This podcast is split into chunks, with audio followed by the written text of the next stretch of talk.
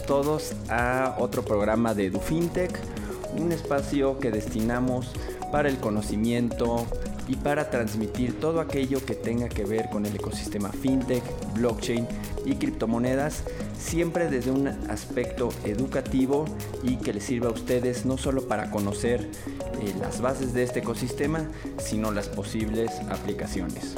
Como en la gran parte de los programas, siempre vamos a contar con un invitado que nos compartirá su experiencia, algunos eh, temas en los cuales es especialista y sobre todo para que ustedes vayan conociendo o puedan conectarse con la historia de estos eh, invitados y pues puedan aprender como yo de su eh, vasta experiencia.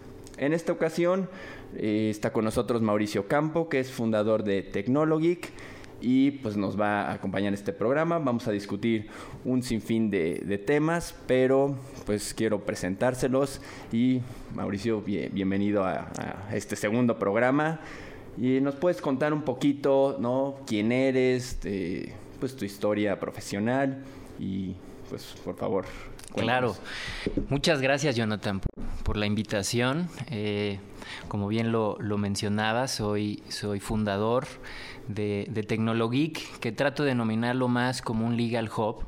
Eh, aunque todavía somos una startup legal, eh, estamos tratando de tener perfiles multidisciplinarios, incluso tenemos hasta programadores que nos ayudan a, hacer algunas herramientas tecnológicas. Esta es la finalidad de Tecnologic, empezar precisamente ya a llevar a la práctica estas soluciones con bases eh, tecnológicas, slash eficiencia, slash menos, menos honorarios eh, y eficiencia en tiempos y, en dinero, ¿no? En resumen, entonces estamos formando esta startup legal y ¿Cómo, ¿Cómo, estamos aquí platicando, no? Porque, porque eh, afortunadamente nos, nos une el tema eh, de tecnología, eh, pues, pues ya es como la, la, punta del iceberg, ¿no? Estar aquí platicando. Pues, pues Mauricio estudia la carrera de Derecho, ¿no? En, en, la, en la generación de 2000-2005. Entonces ya tengo mis añitos y ya hicieron los cálculos. Podrán ver que sí, ya, ya chavo no estoy. Y. Y bueno, eh, entro a la carrera, eh, eh, decidí estudiar en la Universidad Panamericana, curioso, porque me quedaba cerca la universidad. Ya cuando entro, me doy cuenta que es una muy buena universidad. y, desde antes ya traía la, espinita de, derecho o contabilidad. Entonces encuentro en el derecho la forma de materializar estas ganas de realmente dar equidad a situaciones que, que afectan muchas veces de, de, manera evidente, desde temas familiares, gubernamentales, sociales. Entonces, hay como una pequeña llama, en, eh, creo que en los abogados, cuando decidimos estudiar la carrera, que es quiero ponerle orden o equilibrio a, tanto caos que veo, ¿no? Entonces, bueno, eh, entro a estudiar la, la, la carrera de Derecho. Eh, empiezo desde, desde creo que tercer semestre a, trabajar, quise agarrar experiencia desde chavo y, pues de, pasante, ¿no? Ahí este, yendo a los tribunales y aprendiendo a pedir expedientes y a redactar acuerdos. Y, ahí es cuando me empiezo a topar con la realidad jurídica, ¿no? Eh, eh, toda esta tramitología, burocracia, que, vamos a ir entrando un poco más y, abordando más eh, corrupción, ¿no? Que también te vas dando cuenta. Entonces, me, pasé un poco la, carrera entre, entre despachos y empresas. Afortunadamente pude ahí campechanear un poco. Y, para no hacer el, cuento largo de mi trayectoria, cuando salgo de la carrera, ya, ya estoy como muy enfilado, ahí estaba en Sociedad Hipotecaria Federal, una banca de segundo piso. Eh, ahí me di cuenta que precisamente creo que estas, esta ilusión o estas ganas de, de poner en orden las cosas y de equilibrarlas ya se me había olvidado. Ya estaba más bien en el canal de qué coche dices que traes, qué corbata, qué mancuernilla. El ego eh, del abogado en toda su, su, expresión y esplendor, ¿no? En donde ya hasta las pláticas entre abogados ya es de qué asunto traes y de qué monto, ¿no? Entonces, eh, bueno, salgo de la carrera, continúo eh, increciendo este ego eh, de, de, abogadil. exacto. Y, y en 2014 estaba como gerente eh, legal y de compliance en, en, Herbalife. y me llegó el reto interesante de llevar venta directa a, venta online. Para acabar pronto, no, no, no, se puede comer eso, es muy complicado. Los esquemas de la venta directa y, online pues son totalmente eh, contrapuestos, ¿no? Entonces, es ahí donde la inception de la tecnología empieza a surtir efectos en la cabeza de Mauricio, ¿no? Porque entro a este mundo del e-commerce. Ahora, antes de esta, esta etapa ¿no? del e-commerce, en tu desde la universidad o quizá antes habrías detectado o en algún momento la tecnología te llamó la atención un poco más allá del de el uso que le dábamos diario en un momento conectaste con no con algo de derecho en la carrera alguna igual materia algo que pudiera haberte dado como cierta Fíjate claridad que, que, ibas a llegar a esto sí sí. Fíjate que no, no me lo había preguntado y ahorita viendo en retrospectiva. Exacto. No, no ubico ningún profesor, lamentablemente, porque, y digo lamentable porque también actualmente hay pocos que, que, están dejando esas inceptions de la tecnología. Entonces, pues con mayor razón hace 18 años, ¿no? Que, que, estudié la carrera. No ubico tal cual en la academia. Sin embargo, sí ubico que en, en, en muchos de los lugares en donde trabajé empezaba a haber procesos mucho más automatizados de revisiones de contratos, de, de firmas de, de diferentes autoridades. Entonces, ahí es cuando más bien yo empecé de curioso a, ver. Autodidacta podría ser un poco. Sí, exacto. A ver, por ejemplo, las herramientas de Word pues están limitadas como para nuestra, nuestra perspectiva de, un trabajador común, ¿no? Pues yo empecé a picarle, a ver si podía este, proteger el documento y entonces solo dejar ciertos campos que fueran este, rellenables por variables. Lo que hoy ya hay plataformas que se dedican a eso. Claro, pero yo creo, me parece súper eh, interesante porque creo que mucha gente podrá, digo, al menos también es mi, mi experiencia que pues eres autodidacta, porque la ley hasta cierto punto es muy estricta y ciertas eh, segmentos o quizá eh, visión distinta, más amplia, no, no tenga o no, nos, no nos caracterizamos los abogados por esa parte y muchos eh, son autodidactas, incluso hoy en día, entonces creo que digo, es esencial y el mundo ahorita ya no puedes esperar que en la escuela aprendas todo, que, ¿no? que la información se te entregue en bandeja de plata. Creo que cada uno debe, eh, por su parte, seguir investigando y tener esta curiosidad. Yo siempre he dicho que si algo, además de educación, y conocimiento puede dejar este programa es curiosidad. Hmm. Que los que escuches aquí igual digas, oye, qué realmente quiso decir, cómo se puede hacer eso. Entonces creo que un atributo esencial en las personas es, esta curiosidad. Sí. Y hablando de, bueno, siguiendo con tu historia personal, igual la, gente no sabe, pero tuviste, eh, bueno, me hiciste el honor de, de invitarme a uno de tus eventos en Legal Hackers Capítulo México. ¿Nos puedes, eh, el cual estuvo padrísimo, hablamos de muchos temas, pero ¿nos puedes explicar qué es Legal Hackers y qué, están haciendo? Sí, claro. Fíjate que precisamente cuando, cuando decido independizarme, eh, lo, lo, que esto lo hice en 2015. En 2015 eh, decido independizarme.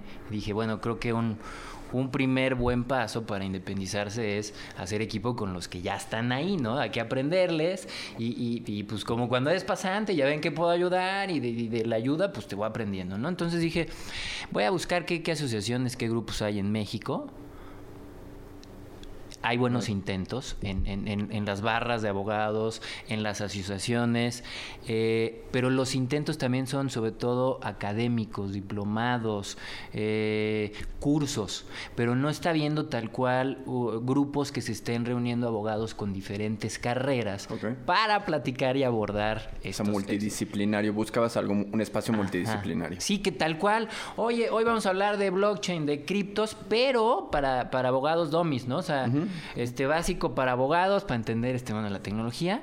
Eh, y, e insisto, y lo que encontraba eran cursos, que, que, sí, o sea, de que los hay, los hay, pagas y, está buenísimo, incluso hasta los hay gratis. dije, no, voy a ver qué hay en el mundo, ¿no? Y tampoco hay, como con estos elementos, estos ingredientes, no hay mucho. Eh, está la ISOC, la, la, Sociedad de Internet, pero que, también soy este, miembro de aquí el capítulo de México, pero no hay del todo muy buena organización, como que hay esfuerzos separados, pero sigue sin haber comunidad. Eh, y bueno, encuentra Legal Hackers. Y entonces Legal Hackers, de entrada, si te digas el nombre es como como que choca un poco, ¿no? Si quieres ya ahorita entraremos al, al detalle de, del concepto legal hacker, que, que insisto... Sí, la gente igual ahorita le puede hacer cierto ruido y, la connotación de, hacker. Exacto. Eh, no, ahorita no, no es la mejor, pero bueno, sigamos. Entonces, Legal Hackers, ¿qué, ¿qué, encuentras en Legal Hackers? En 2012, unos abogados con esta inquietud. No sé si recuerdas la ley SOPA. Eh, eh, esta ley SOPA en donde se ponen en, en, entrever los derechos digitales de, de, los estadounidenses, va a entrar esta, esta ley. Y entonces, en, en 2012, eh, un grupo de abogados presenta ante, ante el gobierno de Estados Unidos una, una moción, por así decirlo, de queremos nosotros pronunciarnos respecto a la entrada de la ley SOPA porque vemos que hay derechos digitales que se van a ver vulnerados, ¿no? Ya se empezaban a hablar de derechos digitales, ahorita ya es como común, ¿no? De hablar de estos derechos digitales. Claro, y eso también creo que derivó de, neutralidad tecnológica y no era una evolución en, todos estos aspectos tecnológicos de que la gente esté en igualdad de condiciones de, acceso a, la tecnología, igual de empresas. y entonces estos, este equipo de, abogados en Estados Unidos se empiezan a reunir eh, y empiezan a llamar de diferentes profesiones, porque es, oiga, nosotros somos muy buenos para las leyes, pero necesitamos entender a los eh, programadores, a los marqueteros, a los tecnólogos, a los ingenieros, los que realmente están en el front office de la tecnología. ¿no? Entonces, vénganse, nos llamamos legal hackers. ¿Y por qué hackers? Es ahí la acepción en donde toman hackers, pero con este sentido de... Eh, una vez que el, hacker al final del día hay elementos dados en un sistema y entonces vuelve a agarrar esos elementos y los reconfigura para crear una nueva, un, un, nuevo producto, por así decirlo. Entonces, hacker en esta acepción de legal hacker es, ya tenemos un sistema legal establecido. Vamos a agarrar los elementos incluyendo la tecnología, para reconfigurar la cultura legal, insisto, eh, tratando de democratizar el derecho vía la tecnología. Entonces esta idea es tan, pues, tan ah, llamativa que empieza como, como palomitas a, extenderse en, en Estados Unidos y y afortunadamente ya son más de 92 spots en el mundo. O sea, tienes hasta el, asiático, el, austriaco. Ya, eh, esto hace muy rico a Legal Hackers porque de repente hay un tema que, que cuando tú lo pones eh, a nivel mundial, las perspectivas mundiales te ayudan a tener una, una mayor claridad, ¿no? Entonces, eh, para no hacerte el cuento largo, insisto, ya más de 95 nodos alrededor del mundo y el año pasado levanto la mano y digo, oigan, pues este. Ah, entro a Legal Hackers, dije, voy a ver quién está dado de alta en Legal Hackers. Eh, para, para, como les decía, ¿no? Unirme a, él o a ellos. No había nadie en México que encabezara Legal Hackers. Levanto la mano. Afortunadamente tengo, tengo este chance de, de, encabezar Legal Hackers. Y, y, ya llevamos seis eventos. Y y otra de las finalidades con, estos elementos que, te platicaba como base, lo, que quiere hacer Legal Hackers es poner sobre la mesa temas que luego los abogados medio como que, como que no queremos este, abordar de frente, ¿no? Sí, quizá nos causa un poco de conflicto por lo novedoso y... Por lo novedoso y, a veces también el, sistema de valores del abogado es un poco rígido porque cuando hablamos de cannabis, imagínate, un grupo de abogados hablando de cannabis, pues fue muy interesante porque trajimos una doctora bióloga de la UNAM y a dos abogados que se dedican completamente a, la defensa de los derechos de los canábicos, de la gente que consume eh, marihuana, ¿no? Entonces, este es un ejemplo y lo pongo como el más llamativo para, para que la gente que está escuchando Legal Hacker pues, sepa, ¿no? Que sí la, la base es tecnológica y vamos a hablar de blockchain, de deep web, de criptomonedas, eh, crowdfunding, fintech, pero también vamos a poner, vamos a tratar de poner temas sobre la mesa que lleguen a ser incómodos para que precisamente Legal Hacker crea el, o pueda crear el, camino para abordarlo de una forma profesional y, eficiente, ¿no? Entonces, eso es Legal Hackers en términos generales. No, pues perfecto, realmente creo que es una organización a nivel mundial y que buscan, digo, en parte lo que intentamos hacer aquí, abrir la discusión, colaborar y que la gente conozca desde otra perspectiva o que abran eh, su, visión hacia nuevos panoramas y con gente que quizá no estaban acostumbradas a, trabajar. Y aquí uno de los aspectos que en la ley está surgiendo y es un poco complicado entenderlo, no por lo que significa igual ya en, en profundidad, pero justo lo que mencionabas cuando empezabas tu carrera o ya un poco más avanzado, la parte de automatización de los procesos. Y uno de los principales conflictos o fricciones que hay en el sistema legal es esta parte de tengo que ir con alguien, un abogado, para redactar el contrato y luego si el contrato pues por alguna razón no, no, no, no nos llevamos bien o hay algún, algún tema, un conflicto, hay que acudir ante, primero igual lo mediamos, conciliación, pero si no hay que ir con un juez y que se pronuncie, en fin, una serie de procesos que lo hacen complejo, hay fricción y lo que se busca actualmente es quizá evitar esta fricción y automatizar ciertos procesos. Hay un término en pues, fintech, en este e-, ecosistema que se conoce como los smart contracts. Quizá la palabra contrato inteligente no es la mejor eh, descripción, pero para que el público lo entienda sí, hasta no en general, significa que el contrato, digamos que la literalidad, lo que viene en la ley, ya se puede programar. Es decir, se pone en una serie de reglas, en código, un algoritmo, las cuales están muy claras en que si se alimenta de cierta manera, si surge un, hecho, la consecuencia es directa. Es decir, es como un código, como en las computadoras, realmente es código de lenguaje computacional y ante cierta acción hay una consecuencia directa, no hay que pensarle más, no tienes que, pelear ni nada. Es automatizar un proceso. Digo que no son inteligentes porque, bueno, si hay que alimentarlos, es como una computadora, pues le pones los datos, ¿no? Le das más, menos, igual y pues, te da el resultado. ¿Cómo ves esta evolución desde el contrato por escrito a esta parte de que lo escrito ya lo estamos codificando y programando.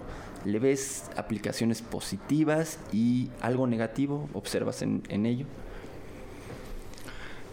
Antes de, contestar directamente esa pregunta, no, no, quiero dejar de destacar que el abogado tenemos mindset codiguero.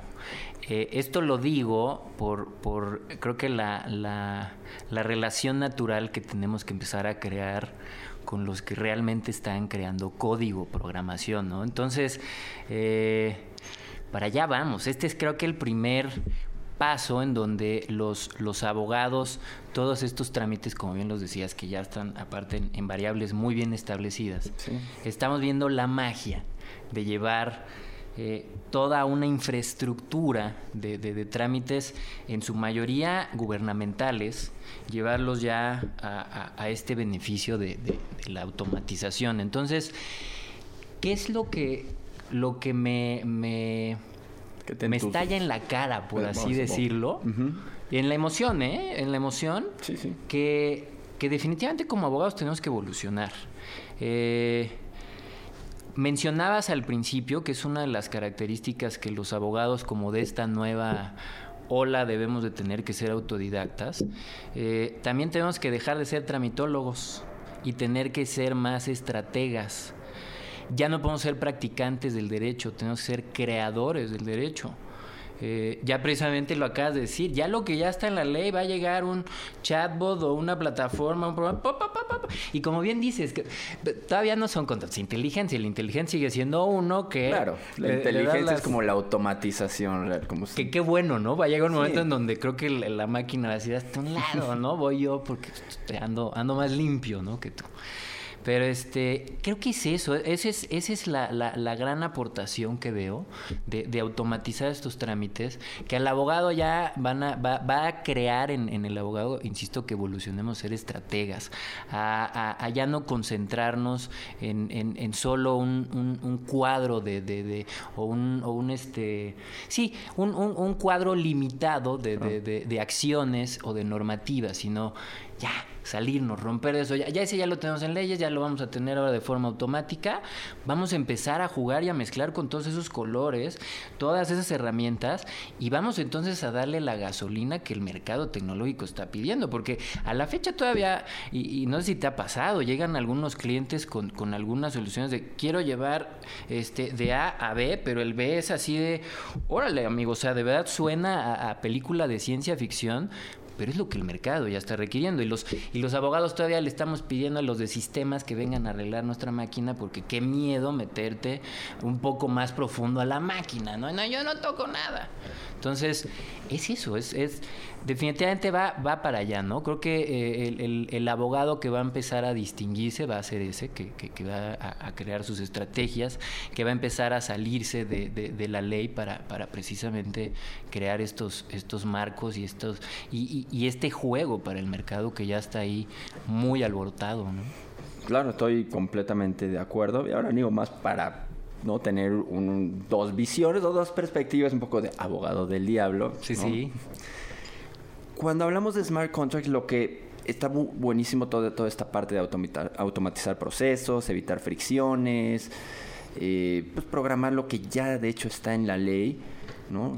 Para, para que... Eh, pues hacerlo manual y, seguir todo un, proceso con intermediarios, que siempre he dicho, los intermediarios a veces son buenos, pero generalmente no es, un punto de conflicto. Ahora, la única, lo que yo he escuchado en términos de smart contracts es que si bien ya la ley es, es compleja y pues siempre encontramos temas de, pues, de conflicto, al menos tenemos con quién resolverlo o modificarlo entre las partes, hacer addendums, cualquier tipo de, modificaciones. Ya cuando saltamos a un código, el tema es que no hay un código perfecto y siempre encontramos bugs. Entonces, si vamos a programar un contrato que tenga ya automatizadas ciertas funciones y luego encontramos una falla, esa parte es realmente complicada porque entonces uno, pues, si ya lo hicimos es para evitar fricciones, es decir, ir a un juez porque acordamos y ya se ejecutó. Pero alguien me dice, es que tenía un, un bug, entonces hay que echarlo para atrás, pero ya se ejecutó. Entonces, hay una serie de conflictos que devienen. Primero que, pues el código no es perfecto y siempre va a haber ciertas, eh, pues, bugs o fallas que no pueden ser previstas. Entonces, ahí empieza esta complicación porque ahora a quién le digo y quién va a decidir, va a ser un tercero eh, no imparcial o va a tener otra que ir con un juez y si cada vez más gente usa estos contratos si tiene fallas cómo los echamos para atrás y otro aspecto que algunos ven muy positivo yo también lo veo positivo pero tiene esta peculiaridad que en algunos contratos se busca o estados inmutables. Es decir, si ya acordamos que algo pasó, pues ya no va para atrás. Es seguir en esa línea del tiempo, pero todos sincronizados. Lo que pasa es que, pues como no se puede prever cómo va a reaccionar exactamente tanto la gente conectada con el código, sí es, es complicado el salto. Veo que sí es un salto que vamos a dar, pero todos estos aspectos pues, deben ser tomados en cuenta. Y además, un tema muy importante, sobre todo que viene de los tecnólogos, que creen que este espacio no debe ser regulado, que están por encima o alrededor, o suburbios, como lo quieras llamar, de la ley. Y si bien la ley, como dices, no tiene que ser la tradicional y no debemos pensar en esa tesitura, de todos modos, un cierto tipo de regulación debe englobar este ecosistema. Y no podemos pensar que pues, estamos en el viejo este y actuamos y programamos y pues que cada uno ¿no? Se eh, regule como quiera. Entonces, digo, esos son los aspectos que he escuchado en el sentido no negativo, sino de mm. pensarse bien antes de, dar este salto. Porque muchas veces decimos, ah, la tecnología ya está, pues la aplicamos porque, pues, ¿no? Directamente se ve que tiene un beneficio. Ese directamente hay que tener cuidado. No, no sé qué piensas en, estas cuestiones. Sí, sí, La verdad es que eh, es un muy, muy buen punto porque al final del día eh, es, es parte todavía humana, ¿no? De, mucha de la fábrica de las normas todavía afortunadamente es, es, es creación humana. Entonces, no podemos sacar definitivamente sí al humano por muchos años. Y, y, creo que también a donde va evolucionando esto es, lo decías mucho, los conflictos. Lo que queremos evitar es en la medida de lo posible, conflictos, ¿no? Entonces, yo, yo he visto ya muchas startups que, o en sus, o en sus términos y condiciones, ya ponen la mediación como el primer... Eh, la primera línea de, de, defensa, pero de solución. Antes de irnos a, tribunales a darnos con hasta con la cubeta, vamos a mediar. Entonces, y definitivamente hay, hay chamba humana gran chamba humana, ¿no? Porque creo que sí, en un futuro ya habrá mediadores de, inteligencia artificial que no se dejen, eh, pues, eh, que no tengan estas debilidades emocionales. manipulación, exacto, esos temas que a veces vemos parciales a, a los que deciden. Entonces, este, sí, definitivamente. Tecnología sin humano y humano sin tecnología es, pues, no, no, no se puede explicar una sin la otra, entonces definitivamente sí tiene que estar el, ingrediente humano para que le esté dando su sello de, confianza. Claro, no, y de hecho es, muy valioso que esté el, ingrediente humano. Creo que los contratos representan cuestiones sociales y sobre todo ya deja de contrato el de arrendamiento, ¿no? Contratos a gran escala. De acuerdo. que es hablar del contrato social, ¿no? Sí. O sea, de, cómo funciona la, sociedad, contratos administrativos a, gran escala. Y también que claro, cuando me refiero el conflicto cuando la tecnología lo va a resolver no quiero decir que lo va a eliminar, porque los conflictos, como bien dices, pues van a estar presentes porque los contratos los siguen celebrando entre personas. Y siempre va a haber un conflicto. Pero quizá la solución al conflicto pueda ser más eficiente. Ya no tengas estas herramientas para eh, retrasar el proceso, para salirte, ¿no? Chicanas. chicanas, como se, le dice, ¿no? La jerga de, los abogados, porque pues ya va a estar hasta cierto punto programada una ejecución directa, la cual todo el mundo estuvo de acuerdo. Esa es la parte que los conflictos quizás se puedan solucionar mucho más rápido y a menor costo. De acuerdo. Que creo que es uno de los temas o de las principales preocupaciones que la gente debe tener. Cuando quiero celebrar un contrato, cuando me quiero, no, eh, tengo un conflicto, ir con un abogado, una autoridad, sobre todo con un abogado, es caro. Y entonces, pues ya mejor o no celebramos contratos o nos arreglamos aquí con la ley del, ¿no? Con la ley del pueblo, ¿no? vamos con el, líder. Y pues eso tampoco es bueno para, el sistema. Entonces creo que va a dar mucho de qué hablar esta, esto de smart contracts y van a ir evolucionando y nos vamos a ir adaptando, aprendiendo como lo hemos hecho con, con otras tecnologías. De acuerdo.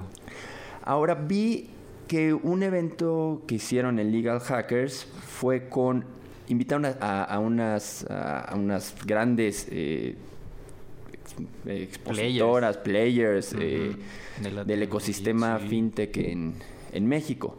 ¿Nos puedes contar cómo fue este, este evento que hicieron, de qué trató, a quiénes invitaron? Sí, eh, fíjate que precisamente después del, del evento donde tuve el, placer de conocerte y que, nos, echaste la mano con, tan buena exposición fintech, eh, me di cuenta que no había muchas mujeres, no hubo muchas mujeres ni en el panel, o sea, exponiendo, tuvimos creo que tres mujeres de diez expositores. Eh, y en el público tampoco había muchas mujeres, entonces... Eh, tuve, tuve como, como unos días de, reflexión en el sentido de cuál va a ser el siguiente evento, ¿no? ¿Qué, es lo que quiere ahora impulsar el Legal Hackers aquí en México?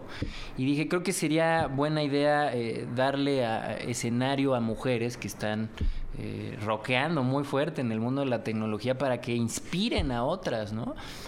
Cuando empiezo, afortunadamente, eh, dos, dos contactos muy buenos que son Bevin MacArthur de, de, Deloitte y, Amanda Soto de Play Business, que es una crowdfunding pues, de las más importantes en México.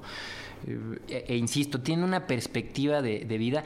No sé si también estás de acuerdo, Jonathan, y esto es como un pequeño paréntesis esta, esta eh, el, elemento tecnología también no, te, conlleva que, la perspectiva de la vida tenga que empezar a, también modificarse. Eh, como blockchain, nos tenemos que hacer ya también descentralizados y multidisciplinarios y, empezar como a, ver diferentes campos y rubros, ¿no?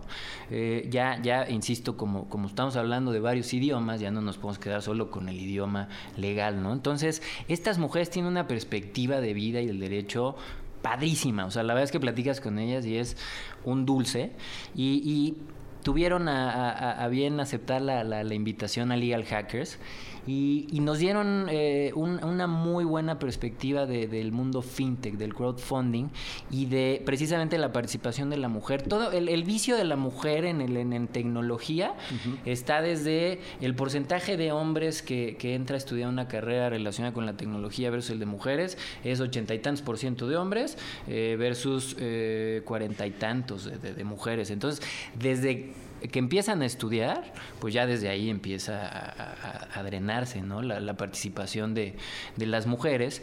Y, luego cuando entran al, mundo legal, como tú sabes, todavía eh, esta, esta industria es muy muy masculina y me atrevería a decir muy machista, porque también sí, sí hablamos todavía de algunos casos de discriminación en cuanto a sueldos, en cuanto a posiciones. Entonces, 2018 es el colmo, ¿no? Pero sí sigue habiendo todavía esos, esos casos. Afortunadamente, eh, la, tecnología está dándole este escenario, pues Sofía, Sofía es mujer, ¿no? Y es de las, de las inteligencias eh, como más, más, más conocidas y más avanzadas, y, está tendiendo a tener nombres femeninos, la inteligencia artificial. No sé si precisamente por porque es matriz, porque es origen. Alexa de... Exacto, entonces... Amazon. Pareciera que la, la, revolución tecnológica tiene, tiene muchos tintes femeninos, entonces fue por eso que que se decidió en Legal Hackers eh, hacer este evento y, pues nos quedamos todos con la boca abierta de, de, ver la profesionalidad de, las, de, los elementos que nos compartieron y de ver las estadísticas de la participación de la mujer. Claro, sí, no, eh, definitivamente es un tema que hay que poner sobre la mesa, hay que seguir eh, discutiéndolo y digo, hasta cierto punto es triste que tengamos que discutir e, este, este tema de las diferencias que se hacen. Todavía, no todavía, hay mucha discriminación, no sé, no hay esta igualdad desde el acceso, desde, cómo, desde el trato. Es increíble que todavía se vea eh, estas diferencias, pero es muy cierto y qué bueno que en Legal Hackers, pero mucha gente y las plataformas tanto tecnológicas como las redes sociales, como en fin, lo, has dicho, cada vez hay células en, el, mm. pues, en, la comunidad, en el mundo, que no están prejuzgando, mm. que no, aquí lo que importa es lo que puedes ofrecer a nivel de colaboración, nivel intelectual, aportaciones pues duras, no, no, no estamos juzgando ¿no? quién eres. Y, el, término de, bueno, la discriminación por género es una, hay muchísimas, pero ahorita que pusimos sobre la mesa esta, ¿no? todavía sigue siendo un tema actualmente. Y muchas mujeres con estos eventos veo que se inspiran a participar, a decir, yo también quiero opinar y no, yo también quiero, es no completamente abierto. Y qué bueno que al día de hoy surjan estos canales, estas asociaciones para impulsarlo, porque lo que más necesitamos es a la gente, sin importar el género. Es buenas ideas, es buenos proyectos y que no encaucen pues, la, tecnología hacia, hacia un buen fin, sin importar eh, pues el, género, como, como lo he dicho anteriormente. Entonces me parece una, pues una excelente iniciativa y ojalá que ¿no? las mujeres que nos estén escuchando, ¿no? Vean, tomen esto De, ejemplo y pues no, el, ecosistema es mucho más abierto, la gente es, es un poco distinta, como lo decías, no solo hay abogados, cualquiera de las personas que está actualmente contribuyendo traen una mentalidad un poco más abierta. No quiero decir todos, pero traemos inercia hacia un cambio igual de generación que estos temas queden en el pasado y todo se nos juzgue con base en, nuestras aportaciones, pero de otro tipo, no, no que ya traigamos unas limitantes ¿no? Eh, anteriores. De acuerdo. Ahora, eh, uno de los temas que discutimos en esa ocasión y actualmente pues, está en boga y no seguramente vamos a discutir en muchos programas es la ley fintech, ¿no? La ley fintech los que no escucharon el programa anterior, se entró en vigor, bueno, se publicó el 9 de marzo, entra en vigor el, 10 de marzo y busca dar cierto orden a todo este ecosistema, digo no a todo, pero algunos segmentos del ecosistema fintech, que es tecnología aplicada a algunos segmentos eh, financieros. Y bueno, México eh, quiso sumarse a otras jurisdicciones que no lo han regulado de, de manera tan completa como lo hizo México. México es la primera jurisdicción que lo, lo regula de esta, de esta manera, pero bueno, toma esta iniciativa, sale la ley FinTech y bueno, de aquí se van a emitir ciertas disposiciones. Pero lo importante, primero, antes de entrar un poquito en detalle, Mauricio, ¿qué opinas de la ley FinTech? ¿Era el momento adecuado? ¿No lo era? En fin, ¿qué, ¿Cuál es tu opinión de, esta ley? Me, cuesta trabajo como, como ver cuáles son los momentos adecuados para, para emitir ciertas leyes. Eh, pero en este, en esta ocasión, creo que sí incluso hasta lo platicabas en el evento. Al, final fue ya ponerle nombre y apellido a muchas herramientas y a muchos fenómenos que ya estaban en el mercado funcionando como fintech. Nada más fue ahora sí englobarlos en, esta denominación fintech. Y, definitivamente creo que es un, muy buen, buen paso, un, muy buen... Eh, por parte de, México el haber lanzado esta, esta primer eh, experimento, porque estamos experimentando sobre los fierros que nos pone la ley FinTech, ¿no? Entonces, eh, es muy bueno porque, insisto, el, mercado así lo está requiriendo. Solo que sí hay muchos temas alternos, que yo creo que lo veían los legisladores, pero, definitivamente el, tema de, los datos personales, ¿no? El, open banking, como bien lo decías, en otras partes del mundo en donde también la corrupción está reducida a unas tasas que, están muy llevaderas, muy controlables, eh, eh, puedes entonces implementar un open banking pues mucho más sencillo, ¿no? Y, echar a andar estas, estas iniciativas como crowdfundings, como medios de pago electrónico, cripto etcétera, porque conlleva una cultura de, compartir, ¿no? Una cultura de, transparencia que precisamente el fraude y la corrupción, pues, pues no se llevan, ¿no? Entonces, eh, ese es el, gran reto, yo creo, en México, eh, visto, eh, insisto, respecto a otros países que, se tiene que, modificar o se tiene que adaptar la, infraestructura eh, paralela legal a, ley fintech para que entonces los efectos de, ley fintech sean los adecuados porque si no insisto por un lado tenemos transparencia blockchain confianza y por otro lado tenemos protección de datos, privacidad, y, parece que es agua y aceite, porque si, si yo quiero mayor transparencia, si yo pido mayor transparencia de ustedes, pues ustedes también van a decir, ¿tú, qué? ¿No? Pues, tú, también muéstrame lo, lo, lo, que tienes, porque pues, es una, vamos a ser parejos, ¿no? Entonces, no, no, hay, que, no hay que olvidar que, que, vamos, yo creo que a tener un, unos añitos en donde vamos a tratar de conciliar estos dos temas porque son dos culturas muy grandes, la cultura de la protección de datos y la cultura fintech. Entonces, creo que... Eh, readquirió mucho, mucho sentido otra vez esta, esta ley de protección de datos. Y, si era buen momento o no, sí era buen momento, porque también si nos esperamos a que estas legislaciones alternas alcanzaran el punto ideal para ponerlas a prueba y que entrara este tipo de legislaciones, no sé cuánto tiempo iba a pasar. En cambio, esto ya nos, nos pone como el, el, el, el start para, para entonces llevar todo ahí, ¿no? Claro, yo, he escuchado varias posturas, tanto gente que está en favor, gente que está en contra, pero algo que creo no, o sea, es muy, muy claro que la gente para utilizar un, un servicio requiere confianza. Si no confías en la persona intermediaria, empresa, no lo vas a utilizar. Y la confianza viene o deriva de la certeza que tengas de ese servicio o esa empresa. Y la ley da certeza. hasta cierto punto.